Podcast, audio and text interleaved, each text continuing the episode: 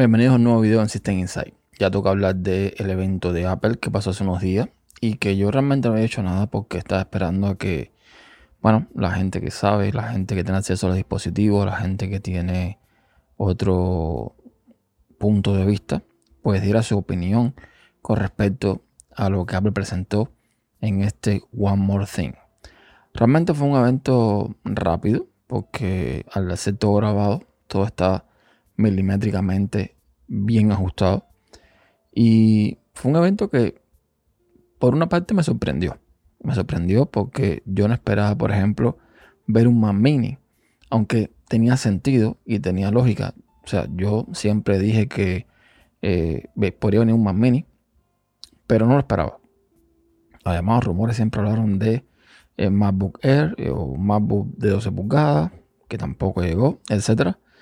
Pero bueno, por una parte me sorprendió bastante. Me mantuvo con bastante hype. Este era el evento que más yo había estado esperando en el año. Y bueno, tiene sus cosas buenas y sus cosas malas. Lo que quiero que entiendan muchas de las personas que pueden estar viendo este video o escuchando el podcast es que tenemos que ya de una vez y por todas asimilar que esta es la nueva informática del día de hoy. O sea, estamos hablando de que ese concepto de ordenador con un micro grandísimo, consumiendo recursos, consumiendo vatios, con memoria RAM, con tarjetas de video súper grandes. Eso, en la informática de consumo, en la informática del 90 y tanto por ciento de la población, va a cambiar a partir de ahora. Apple directamente lo que ha hecho fue agarrar una placa de un iPhone, ponerle puertos entrada y salida y listo. Se acabó. Vamos a hablar de lo más importante del evento, por supuesto, que no fueron los equipos presentados, sino el corazón del equipo, el nuevo chip, el M1. Un chip que evidentemente viene seguramente de el A14 o de estos chips que Apple viene fabricando, diseñando y fabricando desde hace bastante tiempo. No se puede negar que al día de hoy en la industria tienen uno de los mejores chips que hay, por lo menos para un teléfono móvil. Y ya estamos viendo números, ya estamos viendo benchmark que está demostrando que al parecer Apple va por el camino correcto. Para ellos, evidentemente. Al hacer esto, Apple lo que está logrando es tener una plataforma más unificada, donde hardware y software van de la mano, tener control sobre los procesos, evidentemente, no tener que depender de un Intel o un AMD para lanzar un producto. Por supuesto que también la parte mala, que es que eh, el software y el hardware siguen siendo de alguna forma más cerrados y Apple sigue luchando sí o sí contra la ley de derecho a reparar. Así que esto es un paso más allá todavía. Y de alguna forma, para los que nos gusta el tema de la informática, amarnos el ordenador o escoger las piezas o los, eh, no sé, las especificaciones, etcétera, eso va a cambiar. Va a cambiar y de hecho ya cambió y está cambiando. Porque esto que hizo Apple lo van a hacer un montón de compañías más y es tiempo a tiempo.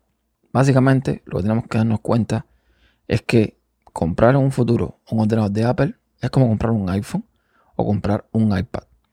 Lo que te dan es lo que te dan y punto. Tú escoges si compras o no compras, pero no tienes más opción.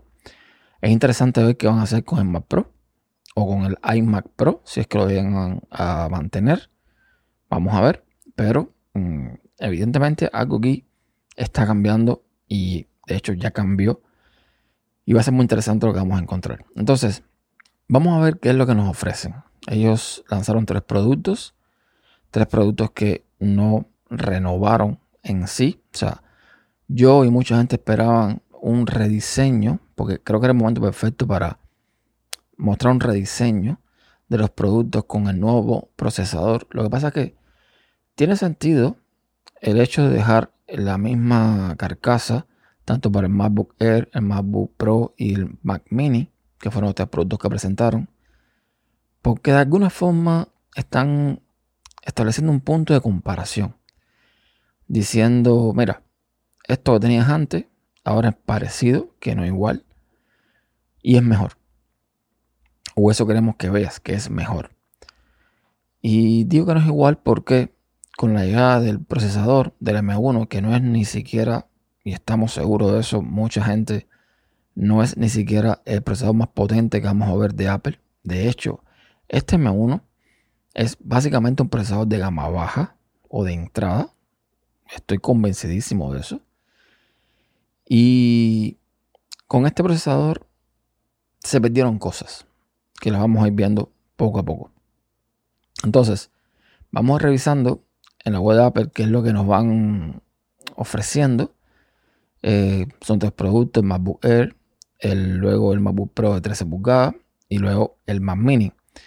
Y ya les digo, mm, por fuera es más de lo mismo, por dentro es donde puede estar la diferencia.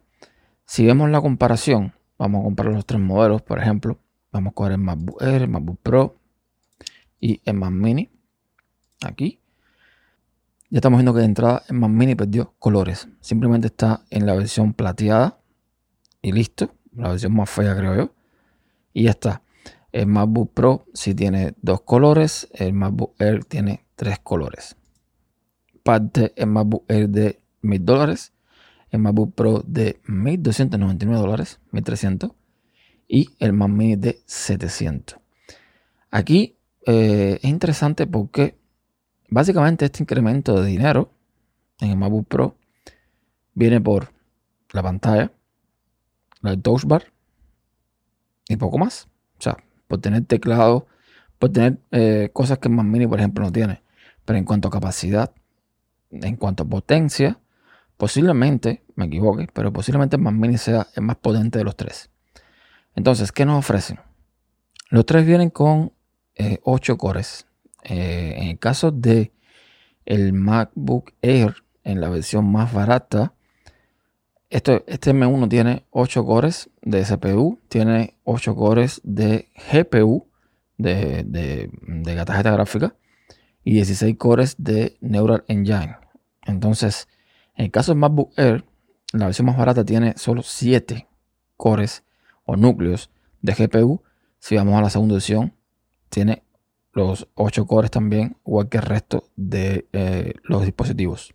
De estos 8 cores, tenemos cuatro que son de alta, digamos, eh, prestaciones, con lo cual, en el caso de los MacBook, va a tener mejor autonomía de batería, por ejemplo. En el caso Mac Mini no tiene sentido. Yo supongo que de alguna forma Apple, a lo mejor no lo hace, a lo mejor no, pero podría eh, hacer que los 8 cores del Mac Mini fuesen de alta, eh, de performance, de alta potencia. No sé. Porque el Mac Mini no está conectado a una batería, está conectado a un cable de corriente. Pero bueno, no creo que lo vayan a hacer. Pero tendría sentido. ¿Ok? Los tres dispositivos parten de 8 GB. Y pueden llegar solamente a 16 GB. Es decir, el MacBook Pro de 13 pulgadas para mí no es Pro.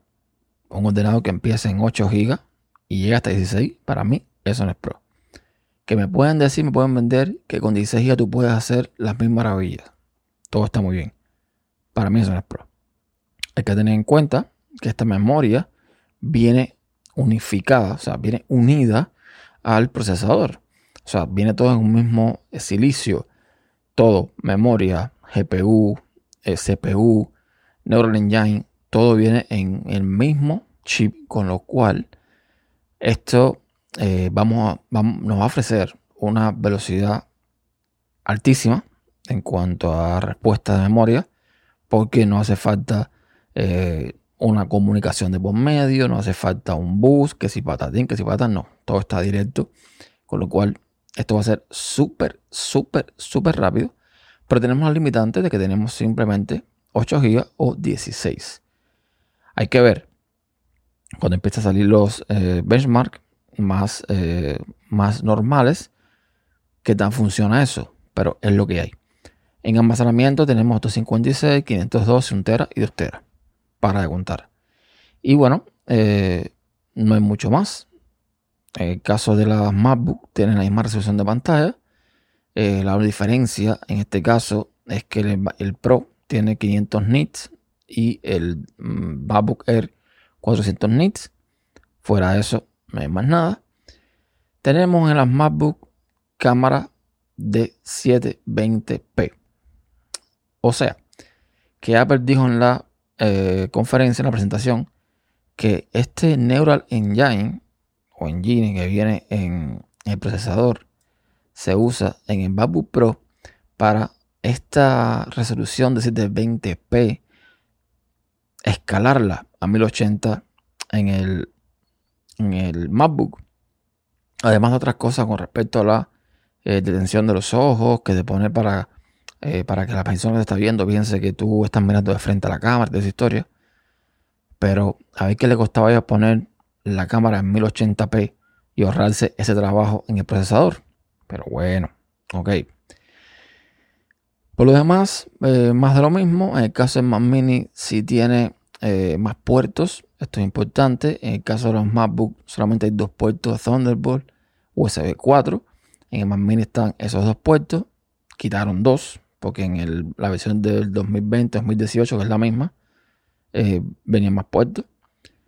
En este caso tiene dos eh, Thunderbolt USB 4, tiene dos puertos USB A, un puerto HDMI y un puerto Gigabit Ethernet que eh, quitaron la opción de 10 GB, simplemente llega a gigabit. Mi suposición con todo esto es que el M1 no tiene la capacidad de manejar más puertos o eh, digamos la misma cantidad de puertos que traía el Mac Mini anterior. Quizás es una, digamos, una solución que Apple hizo intencional. A lo mejor lo capó intencionalmente, a lo mejor no, no tengo idea. Pero es la realidad. O sea, han quitado puertos en el tema de, las pantallas, por ejemplo. Eh, en el caso de Mini, puedes usar una pantalla 6K por el puerto Thunderbolt o una pantalla en 4K por HDMI. Pero no se dice si puedes usar dos pantallas. Y de hecho, en la MacBook y en el MacBook Air tampoco puedes usar creo que dos pantallas. Entonces, estás muy limitado. De esta forma estás muy limitado. En mi caso, por ejemplo, que me interesa mucho el tema Mac Mini, porque yo tengo dos pantallas, tengo teclado, tengo mouse, sería el ordenador perfecto para mí, pues eh, tendría que ver cómo lo hago. Mi monitores tienen 2K, eh, tienen puerto DisplayPort, tienen HDMI, pero el Mac Mini mm, no sé si podría manejar estas dos pantallas. Yo supongo que sí. Yo supongo que si, que si pongo, por ejemplo, un, un hub en el puerto de Thunderbolt y de ahí saco dos cables que vayan de Thunderbolt a DisplayPort, deba servir, pero no sé. Tengo que esperar a que la gente hagan pruebas, tengo que esperar a que la gente pues mm, vean qué se puede y qué no se puede hacer.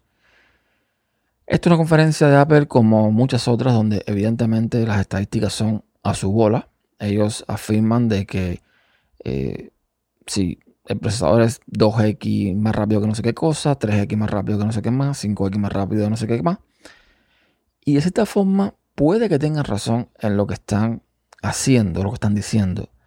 Porque han estado saliendo los benchmarks con el MacBook Air, con el MacBook Pro, todavía no hemos visto los del Mac Mini, y por lo menos el MacBook Air en ciertos benchmarks es mucho más potente, es mucho más capaz que el MacBook Pro de 16 pulgadas que Apple lanzó en el 2018-2019. Estamos hablando de palabras mayores, ¿ok? Estamos hablando de un dispositivo que es bastante potente, el MacBook Pro de 16 pulgadas, y parece que el MacBook Air, que históricamente ha sido el equipo más eh, flojito en prestaciones, al parecer es más potente y estamos hablando de un dispositivo que no trae ventilador, que es fanless, que no tiene eh, ventilación activa. Con lo cual, vienen cosas interesantes. O sea, vienen cosas muy interesantes. No sé hasta qué punto mm, podamos hacer cosas. Evidentemente con este M1 no vamos a poder. Hay que ver con otros procesadores, porque Apple en un Mac Pro, por ejemplo, no puede poner este procesador. Tiene que poner otro tipo de procesador. Hay que ver si se logra tener cierta modularidad. En Mac Mini, por ejemplo, eh, no puedes poner tampoco ahora eGPU, que es un problema. O sea, para, la gente que usa el Mac Mini con una GPU, para darle más potencia para, hacer, para jugar o para trabajar, ahora no puede hacerlo. Entonces, Apple está dando por hecho de que este M1, de alguna forma, es capaz de hacer lo mismo o más de lo que hacía el Mac Mini anterior. Supongo yo. Y esto es un arma doble filo. Yo no creo que Apple se arriesgue a hacer una cosa que, que pueda salirle mal en todos los sentidos. Yo creo que esto Apple lo tiene más que probado. Lo tiene bien pensado. Yo creo.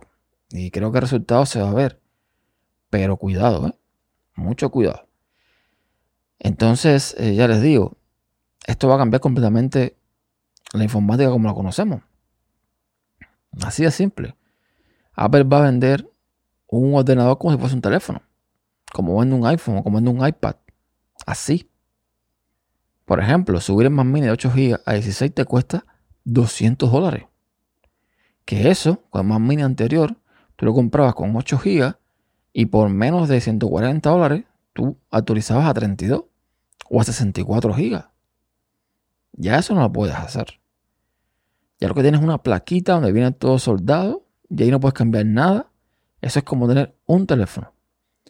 Apple no da números y posiblemente a los usuarios para los que está enfocado esto ni les haga falta. Llegará el momento en que Apple no diga este procesador es de tanto, ni tienes tanto de RAM, ni tienes tanto de disco duro. Simplemente mira, agarra esto, esto funciona y listo. Y algo tiene que pasar para que esto cambie.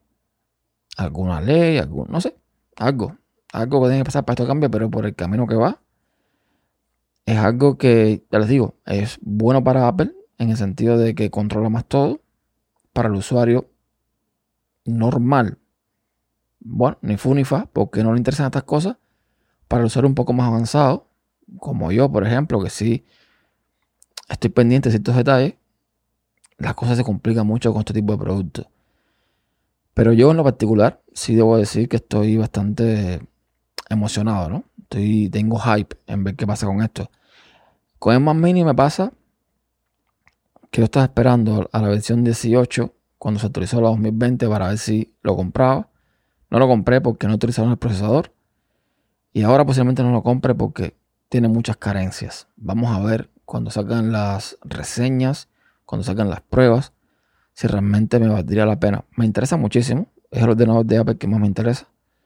Pero hay que ver qué es lo que me va a ofrecer Apple con este, por lo menos esta primera versión, con el M1. Por el precio que tiene el Mac Mini, 699. Mm, la versión básica está muy bien. Ojo. Yo me iría, por supuesto, a la versión con 16 GB de RAM. Me iría eh, con un tera disco duro, a lo mejor. Pero para, para empezar, este por 700 dólares no, no lo veo nada mal. Y esto ahora de unificar el procesador, el mismo procesador para todo el mundo, eh, tiene sus ventajas en el sentido de que no tienes que complicarte si quieres un i3, un i5, un i7, no, no. Tú quieres un M1, tú quieres un M2, tú quieres un M3 y se acabó. Así es como, como lo veo yo. Entonces nada, eso básicamente eh, lo que presentaron. Ya les digo, vienen tiempos interesantes. Muchos haters, a lo mejor esto no les guste. Yo tengo sentimientos encontrados.